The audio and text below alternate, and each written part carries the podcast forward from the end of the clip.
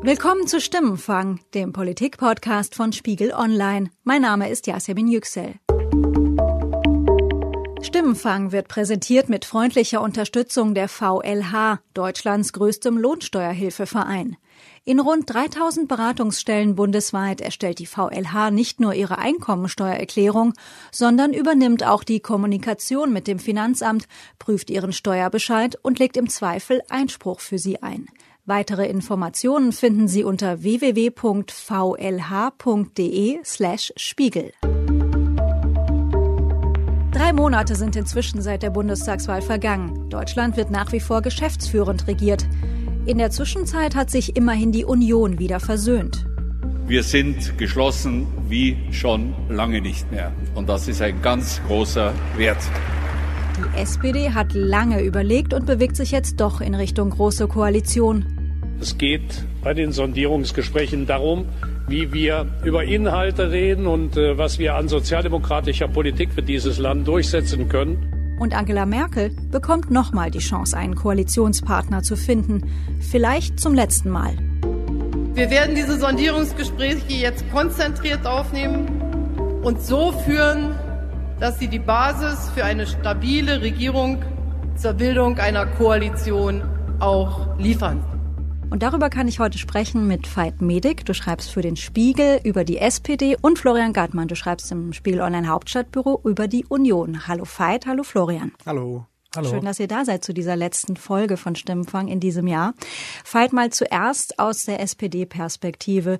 Befinden wir uns jetzt auf der Zielgeraden in Richtung Regierungsbildung?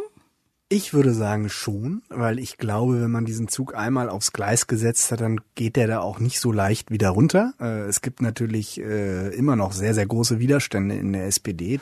Aber ich glaube, dass je konkreter jetzt auch die Verhandlungsergebnisse aus den Sondierungsgesprächen und aus möglichen Koalitionsgesprächen äh, sind, je konkreter das wird und desto erfahrbarer auch ist, was eine große Koalition für die eigene Klientel bedeuten würde, desto höher ist, glaube ich, auch der Druck dann auf die Partei, äh, dem zuzustimmen. Also es wird jedenfalls immer schwerer, sich dann gegen eine große Koalition auszusprechen.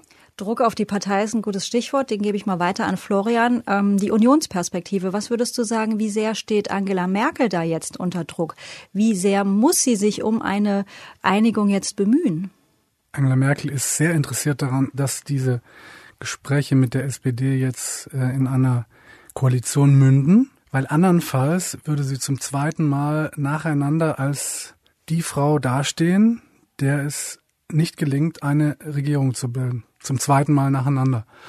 Und das ist definitiv, glaube ich, ähm, kein Zustand, den sie erreichen möchte. Die Kanzlerin hatte ja kürzlich ein nicht ganz so gemütliches Erlebnis. Sie war Ende November beim Landesparteitag der CDU Mecklenburg-Vorpommern. Sie hat dort unter anderem auch über eine mögliche weitere große Koalition gesprochen und es wurde sehr deutliche Kritik laut. Noch nie war ein Kanzler so machtgeil und unpatriotisch. Anti, antipatriotisch, antipatriotisch. Deswegen fordere ich Frau Merkel auf, machen Sie den Weg frei, treten Sie sich von Ihren Ämtern zurück. Ja, der Mann, den wir da gehört haben, das war Wolfgang Grieger, ein Mitglied aus dem Kreisverband, aus dem CDU-Kreisverband Bad Doberan. Das ist sicher ein sehr krasser Einzelfall, das, was wir da gehört haben. Aber Florian, ich frage mich schon, je länger diese Regierungsbildung sich jetzt hinzieht, wie lange hält der Rückhalt in der Union? Also ich glaube, man muss zwei Sachen unterscheiden. Ähm solche Stimmen wie die, die wir gerade gehört haben, die natürlich tatsächlich sehr krass ist, ähm, hat es tatsächlich in den vergangenen Monaten auch im Bundestagswahlkampf immer mal gegeben. Das sind aber Leute, die kritisieren Frau Merkel jetzt egal, ob sie eine Regierung zustande kriegt oder nicht. Denen geht es einfach darum, äh, ich glaube, aus wegen der Flüchtlingspolitik und grundsätzlich irgendwie wegen der Verortung äh, der CDU beziehungsweise des Kurses. Und dann gibt es äh, die Leute in der CDU, die sozusagen aus strategischen Gründen, vielleicht auch weil sie eigene Interessen verfolgen, ähm, schon ein Weilchen darüber nachdenken, wie eigentlich eine CDU ohne Angela Merkel aussehen würde. Die gucken natürlich jetzt schon besonders gespannt darauf, ob es mit diesen Sondierungen und dann Koalitionsverhandlungen funktioniert und spekulieren vielleicht auch ein bisschen darauf, dass die Chance, dass es eine CDU ohne Angela Merkel gibt, größer wird, wenn es mit dieser Regierungsbildung nicht klappt. Und ich habe für diese Episode mit genau so einem CDUler, also jemandem, der laut über eine Ablösung von Merkel nachdenkt, gesprochen. Alexander Mitsch ist seit über 30 Jahren CDU-Mitglied und Vorsitzender der sogenannten Werteunion. Er zählt also zu den konservativsten Stimmen in der CDU. Halten Sie denn ähm, die Kanzlerin Angela Merkel an der Spitze sowohl der Partei, der CDU, als auch der, an der Spitze der Regierung noch für die richtige Person? Wir glauben, dass ähm, nach zwölf Jahren Kanzlerschaft es vollkommen normal ist, dass sich ähm, Personen auch abnutzen. Und aus dem Grund glauben wir, dass junge, junge und neue Köpfe der CDU, der Union, aber auch Deutschland gut tun würden.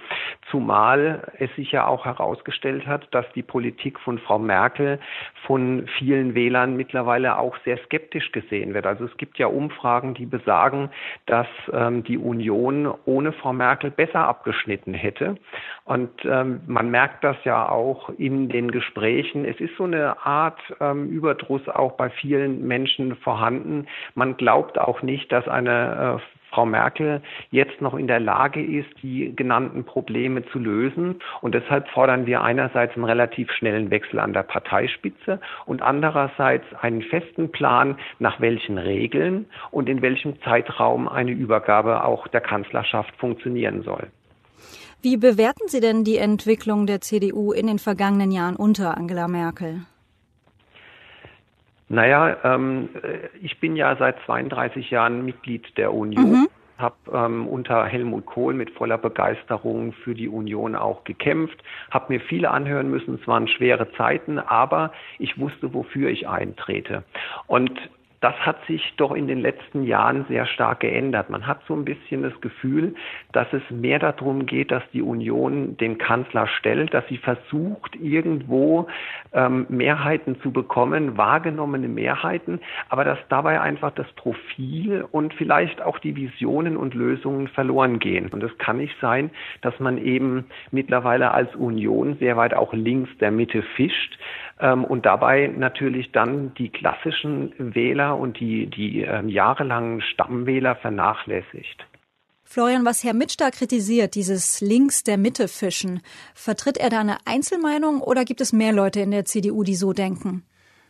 Also das lässt sich äh, quantitativ schwer sagen. Fakt ist, dass es bisher ja keinen Prominenten in der CDU gibt, der sich der massiven Kritik angeschlossen hat. Ganz interessant ist aber, dass es jetzt eine Studie der Konrad-Adenauer-Stiftung gibt, die in Wahrheit schon ein Weilchen länger offensichtlich bei der Partei, also CDU-nahen Adenauer Stiftung liegt, die aber jetzt öffentlich erst geworden ist, über die äh, wir bei Spiegel Online auch berichtet haben. Und die sagt aus, dass die CDU-Mitglieder sich rechts von ihrer Partei sehen. Das heißt, ähm, die finden, dass die CDU linker ist als sie. Und das sagt natürlich möglicherweise schon was darüber aus, ähm, zwischen das, über das Verhältnis zwischen der CDU von Frau Merkel, der Politik, die sie macht, und dem, wie die Mitglieder darauf schauen. Das Interessante ist ja, dass ähm, man trotzdem zu dem Schluss kommen kann, dass der Kurs von Frau Merkel richtig ist, wenn man davon äh, ausgeht, dass die CDU eben immer eins will, nämlich möglichst viele Stimmen holen und den Kanzler stellen. Weil ja sozusagen faktisch der Kurs von Frau Merkel funktioniert hat, weil man möglicherweise in der Mitte eben mehr Wähler holt und man deswegen auch gewillt ist, die eigenen Mitglieder quasi links liegen zu lassen, in Anführungszeichen, ähm, weil die ja sowieso mit dabei sind. Also das heißt, man geht ein bisschen in die Mitte, um möglichst viele Stimmen zu holen. Und wenn das die eigenen Mitglieder nicht ganz so toll finden, ist das nicht so schlimm, weil die sind ja sowieso in der CDU.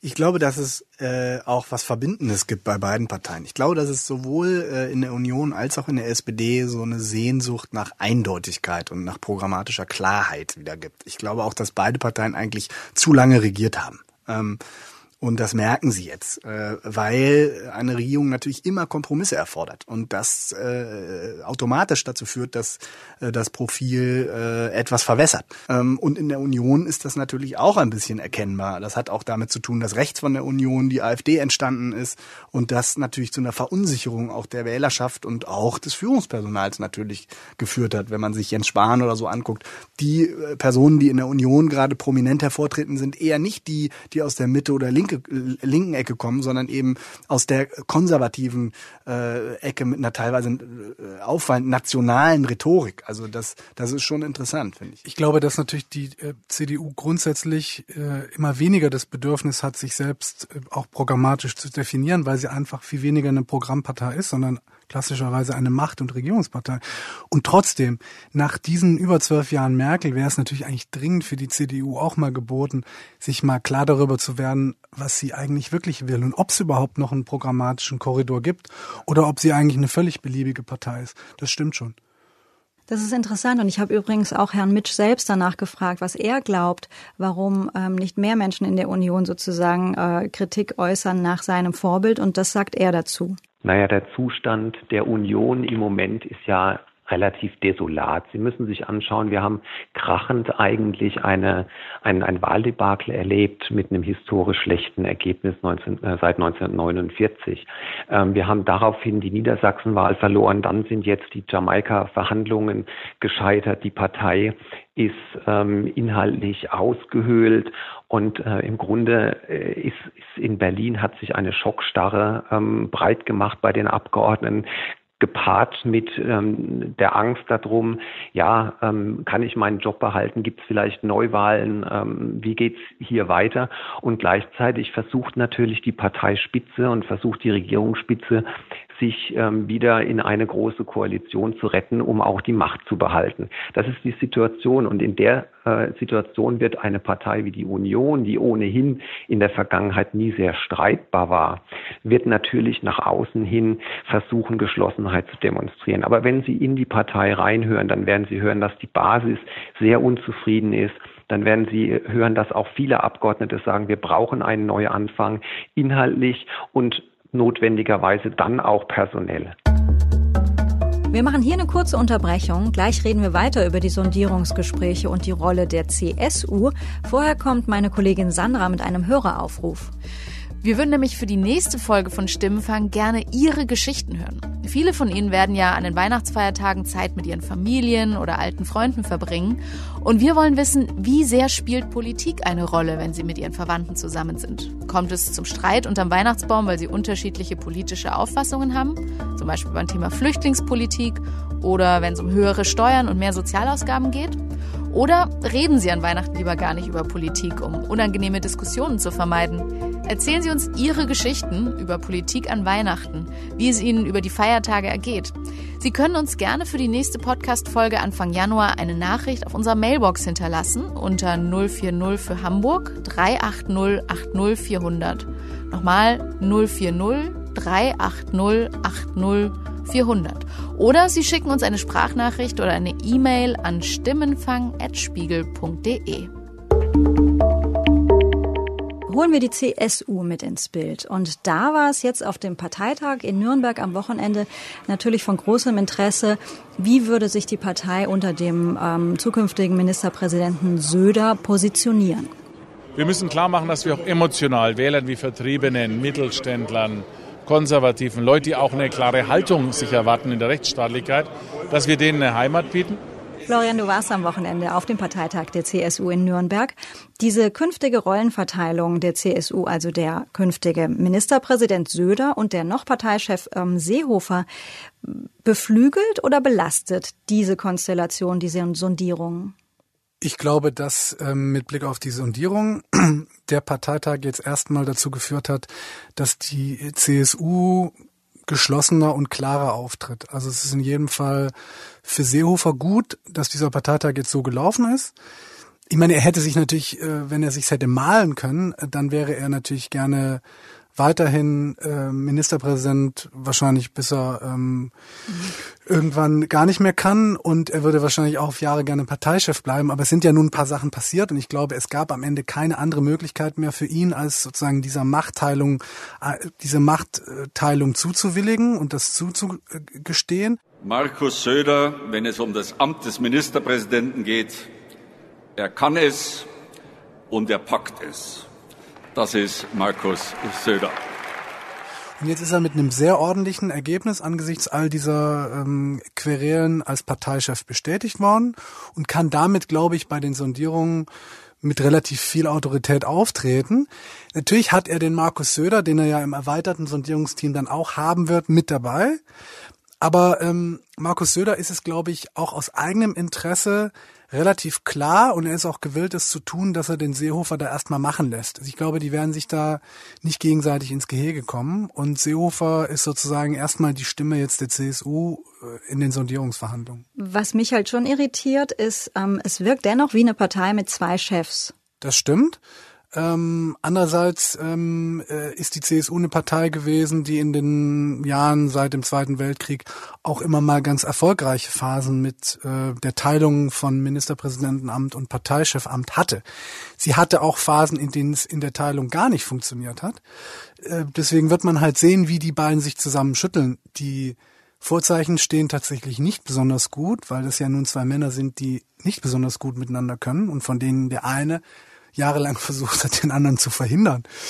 Ähm, aber die CSU ist natürlich eine Partei, die ähnlich wie die CDU auch das absolute Machtgehen hat und äh, die im Zweifel dann auch vielleicht bereit ist, sich irgendwie richtig zusammenzuschütteln und dann funktioniert es auch irgendwie. Das muss man halt mal sehen.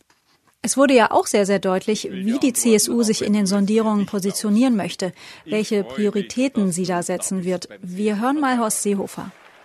Wir werden nichts vereinbaren, was äh, unseren Landtagswahlkampf äh, erschwert oder gar beschädigt. Das werdet ihr erleben. Da gilt immer noch der Grundsatz bei allem Bekenntnis zur bundespolitischen Verantwortung, dass wir nichts machen, was uns in Bayern Nachteile bringt. Veit, wie kommt diese, ich nenne es jetzt mal Bayern First, ähm, Germany Second äh, Richtung bei dir an?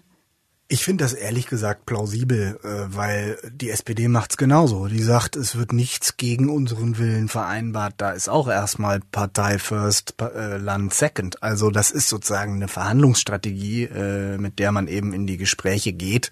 Was dann am Ende dabei rauskommt, muss man, muss man sehen. Ich glaube, dass es natürlich Punkte gibt, die der CSU wahnsinnig wichtig sind, gerade was sozusagen die Integrationspolitik angeht. Also Stichwort Familiennachzug, äh, Obergrenze. Ähm, ich das wird auch ein Knackpunkt werden in den Gesprächen, da bin ich mir sehr sicher. Ob er so schwierig wird, wie es in den Jamaika-Gesprächen war, das weiß ich gar nicht, weil zum Beispiel den Familienaus äh, Familiennachzug, äh, den hat die Große Koalition ja gemeinsam ausgesetzt. Ähm, warum sollten sie das nicht nochmal machen oder warum sollten sie sich nicht auf eine Regelung, auf eine neue Regelung einigen? Ähm, beim Stichwort Obergrenze äh, glaube ich auch die äh, auch in der SPD gibt es ja äh, wesentliche Stimmen, die sagen, naja, vielleicht haben wir sozusagen in der gesamten Flüchtlingsdebatte äh, auch zu sehr aus den Augen gelassen, dass äh, diese die Migrationspolitik irgendwie bei bei äh, bei der Bevölkerung für eine gewisse Identitätskrise sorgt. Ich glaube, dass da auch eine Bereitschaft besteht, ein ganz kleines Stück zumindest auf die CSU zu, äh, zuzugehen, sofern dann eben auch äh, an anderen Punkten äh, es ein anderes Entgegenkommen in Richtung der SPD gibt. Ähm, also das wird ein Tauschgeschäft werden am Ende. Ne? Das kann man, das kann man äh, schon jetzt sagen, glaube ich. Also ich glaube trotzdem, dass es da natürlich ähm, Verhandlungsbedarf, Verhandlungsbedarf ja. gibt und das ist sicherlich der Punkt, wo man schon viel miteinander reden muss. Ich glaube aber, die CSU und die SPD sind sich dafür an anderen Punkten ja viel näher als die ja. CDU und die SPD.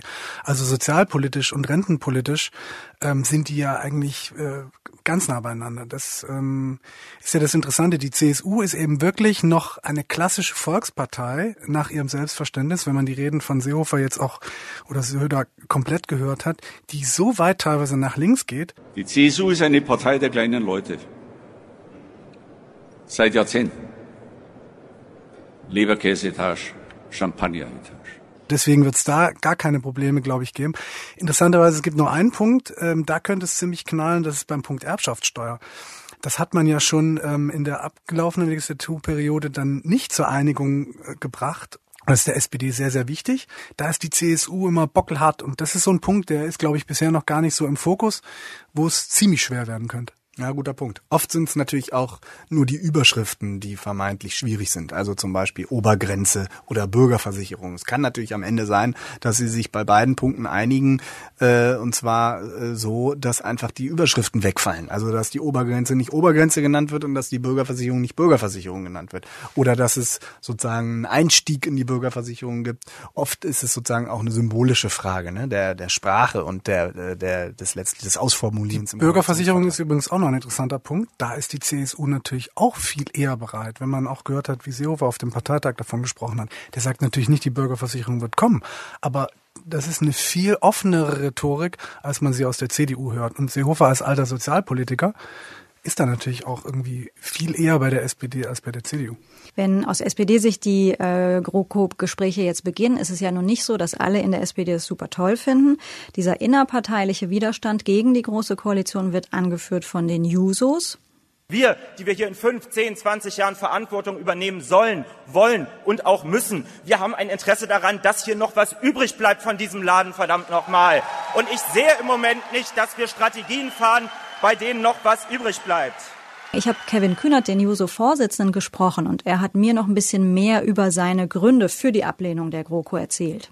Was macht Sie so sicher, dass diese große Koalition identisch laufen müsste wie die bisherigen? Als wir 2013 in die große Koalition gegangen sind, hatten wir ja auch schon eine große Koalition hinter uns. Und auch damals hat man sich schon beschworen, diesmal machen wir alles anders. Diesmal wird das Wahlergebnis gut ausgewertet.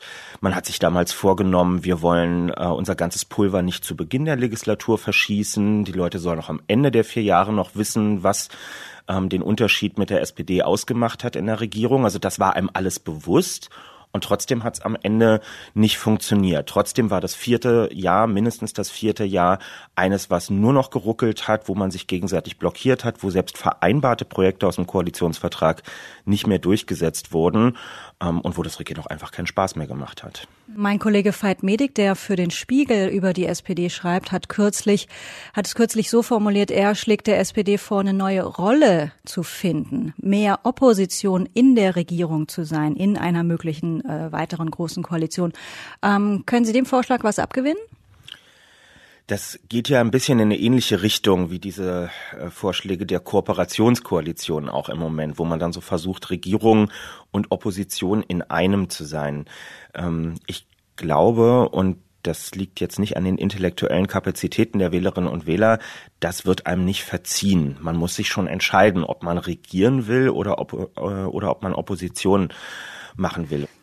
Ja, wir haben es gehört, dein Vorschlag, mehr Opposition in der Regierung. Hier stößt er nicht auf ganz so viel Anklang. Kannst du das nachvollziehen? Absolut. Aus Juso-Sicht kann ich das natürlich nachvollziehen, weil äh, bei den Jusos die Sehnsucht nach Eindeutigkeit ganz besonders ausgeprägt. Ich äh, bin mir nur nicht sicher, ob äh, die Jusos am Ende die sein werden, die siegreich vom Platz gehen. Hat man auch auf dem letzten Parteitag gesehen. Das war äh, strategisch war das äh, interessant, die Jusos dabei zu beobachten, wie sie das zu einem sehr emotionalen mhm. Thema natürlich gemacht haben mit ihrem Antrag.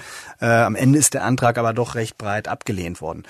Es ist alles ein bisschen unkontrollierbar im Moment. Auch der Sonderparteitag dann am 21. Januar. Da weiß keiner so ganz genau, was da passiert. Das liegt aber auch zum Beispiel an äh, dem wackeligen Landesverband Nordrhein-Westfalen. Sehr großer, sehr wichtiger Landesverband, der ein Viertel der Delegierten darstellt.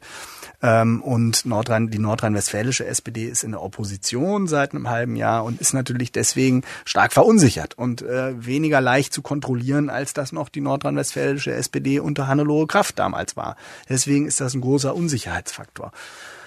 Wenn die SPD in eine große Koalition gehen sollte, glaube ich, kann sie nicht da reingehen wie vor vier Jahren und alles ganz genauso machen. Das hat sich ja als äh, nicht besonders ertragreich erwiesen. Das hat ja nun das Bundestagswahlergebnis gezeigt. Deswegen muss sie irgendwas verändern. Da kann sie am Koalitionsvertrag ansetzen, wie die Partei Linke sagt, irgendwie eine Art Kooperationskoalition schaffen, wo man nur einige Punkte äh, vereinbart und den Rest offen lässt. Oder sie kann, kann am Habituellen arbeiten, äh, sich also eher als Opposition geben und auch mal sozusagen stärker versuchen, in der Regierung eben sich zu profilieren durch öffentlichen Streit, ja, weniger auf Harmonie setzen. Sie kann natürlich auch sich personell erneuern. Also das Kabinett äh, wird sicher nicht das gleiche sein wie vor vier Jahren. Also das kann ich mir nicht vorstellen. Das wäre jedenfalls ein Riesenfehler von der SPD, wenn sie das machen würde. Veit, du hast jetzt das Stichwort Erneuerung ja selbst genannt. Und klar, das ist das große Thema in der SPD nach diesem katastrophalen ähm, Wahlergebnis am 24. September.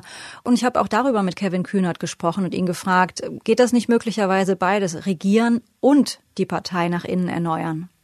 Grundsätzlich glaube ich das schon. Das wäre ja auch eine ziemlich peinliche Botschaft von uns, wenn wir den Wählerinnen und Wählern sagen würden, alle 20 Jahre oder so braucht die SPD mal vier Jahre Gruppentherapie miteinander. Da würde ich dann als Wähler auch mal nachfragen und sagen, dann sagt mir bitte vorher, welche Jahre ihr da meint, weil dann brauche ich euch in den vier Jahren schon mal nicht ähm, zu wählen. Ich, ich sehe den Punkt, das ist nicht die Frage. Ich glaube nur, dass es nicht gleichzeitig in einer großen Koalition funktioniert, weil diese Koalition steht ja genau für das Dilemma, in dem die SPD ähm, steckt. Wir haben also nicht alleine steht sie dafür, aber es macht einen großen Faktor davon aus. Die SPD hat wahnsinnig an Profil verloren äh, über diese zwei großen Koalitionen hinweg. Alle, die Wahlkampf für die SPD im Sommer gemacht haben, können hoch und runter beten. Die Rückmeldungen, die da lauteten, ich sehe den Unterschied zwischen euch und der Union nicht mehr. Arbeitet mal wieder die Unterschiede raus, führt mal wieder einen Richtungsstreit darum, wo es mit der Gesellschaft hingehen soll. Und die Antwort darauf, wie wir diesen Richtungsstreit hinkriegen, ist, wieder mit der Union zusammen zu regieren. Das äh, finde ich unlogisch und äh, entspricht einfach auch nicht dem, was wir an Rückmeldungen bekommen, und zwar von Mitgliedern wie von Wählerinnen und Wählern. Wir schauen mal gemeinsam in den Januar, wenn wir da hier alle wieder zusammenkommen. Äh, wie wird es logistisch weitergehen? Welche, äh, auf welche Daten müssen wir schauen, soweit man das heute schon sagen kann? Wann passiert was in etwa? Nach dem Wochenende Drei König, also 6. Januar, ich glaube, der Montag ist dann der 8. Januar, ähm, ist eigentlich der Start der Sondierungen geplant. Dann sollte eigentlich schon am 14. Januar ursprünglich der SPD-Parteitag stattfinden, der ist aber der ist jetzt 21. verlegt, genau. Und es kann sein, dass die SPD-Spitze da in den Tagen vor dem Parteitag schon so eine kleine Basistour macht und schon mal sozusagen die Stimmung testet und auch, äh, sofern sich denn da die Haltung äh, ergibt, dass man Koalitionsgespräche will, dafür auch schon mal wirbt.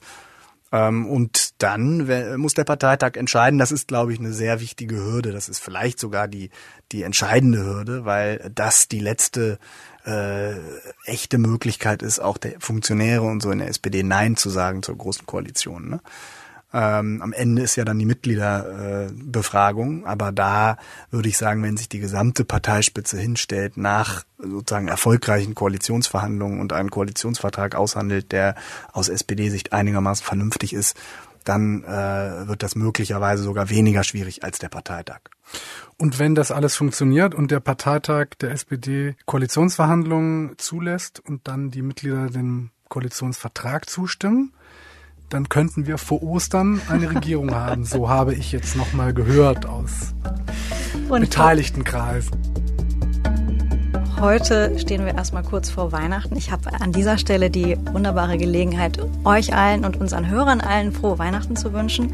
Schöne Feiertage und einen guten Start ins neue Jahr. Die Kanzlerin, für alle, die am Montag nicht im Konrad-Adenauer-Haus waren, hat sich auch schon mal von uns verabschiedet. Dankeschön. Ein denn falls wir uns nicht mehr sehen sollten, wünsche ich Ihnen auch ein gesegnetes Weihnachtsfest und einen guten Start ins neue Jahr. Das war Stimmenfang, der Politik-Podcast von Spiegel Online. Wir erinnern noch einmal an unseren Höreraufruf. Was erleben Sie mit Freunden und Familie, wenn die Gespräche an Weihnachten politisch werden? Kommt es zum Streit unterm Weihnachtsbaum, weil Sie unterschiedliche politische Auffassungen haben? Erzählen Sie uns Ihre Geschichten und hinterlassen Sie uns eine Nachricht auf unserer Mailbox unter 040 für Hamburg 380 80 400.